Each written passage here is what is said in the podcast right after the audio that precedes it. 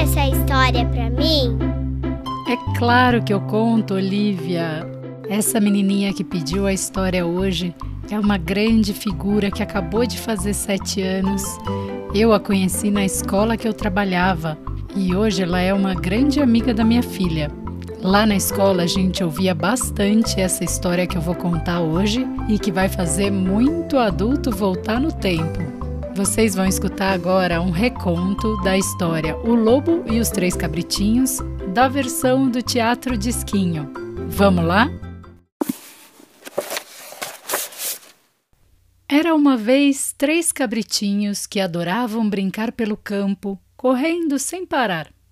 Eles também adoravam atravessar a ponte para beber água fresquinha e comer uma grama verdinha. Porém, em um dia ensolarado, apareceu o lobo mau, dizendo que a partir daquele momento, quem aparecesse ali, ele iria devorar. Mas os cabritinhos, sem saber disso, continuaram brincando, pulando, se divertindo, até que veio a fome e a sede. E o cabritinho menor resolveu ir lá, atravessar a ponte para resolver o seu problema. Titotó, titotó, água fresquinha para beber. Nhoc, nhoc, nhoc, nhoc, nhoc, nhoc, grama verdinha para comer. E então o lobo falou: Quem está bebendo a água da minha fonte? E o cabritinho, muito assustado, respondeu: Sou eu, um cabritinho muito pequenininho. E o lobo então disse: Ha, ha! Espera aí que eu vou te comer. O pequeno cabritinho, com muito medo, disse: Não, não faça isso, seu lobo. É, é, espere até passar o meu irmão do meio. Ele é muito maior do que eu. Está bem. Pode passar, seu moço. Você é muito pequeno para o meu almoço. E depois de algum tempo, o cabrito médio se aproximou.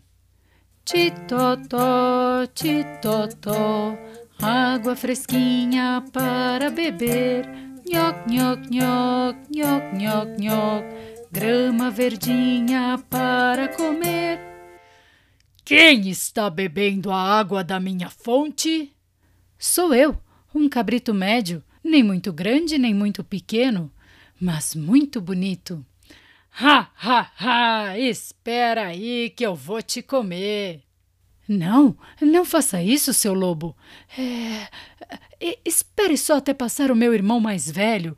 Ele é muito maior e, e muito mais bonito do que eu. Está bem. Pode passar, seu moço. Você também é muito pequeno para o meu almoço. Ufa! E lá se foi o irmão do meio que também escapou dessa. Enquanto isso, o irmão mais velho ainda não sabia do perigo que corria e decidiu também atravessar a ponte. Titotó, titotó, água fresquinha para beber. Nhoc, nhoc, nhoc, nhoc, nhoc, nhoc, grama verdinha para comer. Quem está bebendo a água da minha fonte?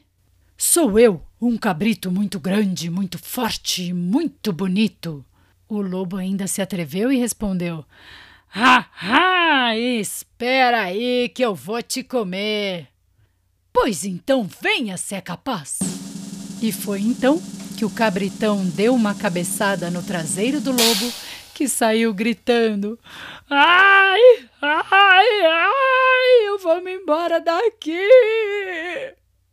Desde aquele dia, nunca mais se ouviu falar do lobo mau depois daquela ponte. E trim, trim, trim, essa história chegou ao fim. E aí, gostou dessa história? Para mim é uma alegria muito grande e também uma ousadia da minha parte gravar este episódio. Levanta a mão aí o adulto que lembrou daquele vinil colorido do teatro de esquinho que não saía da vitrola, hein? Na minha casa, esses vinis eram dos meus irmãos, mas eles moram super na minha lembrança. E hoje em dia a gente pode escutar toda a coleção no Spotify. Procura aí. É demais. As narrações são divertidíssimas, as músicas maravilhosas. Amo tanto que quis recontar a minha maneira. Nas versões originais do Teatro de Esquinho, a música era feita pelo Braguinha, um super compositor da época. Nesta minha versão, a música é da Carol, minha querida professora e uma grande musicista. Espero que tenham gostado da nossa terceira história de lobo na sequência. Um beijo e até a próxima história. Tchau!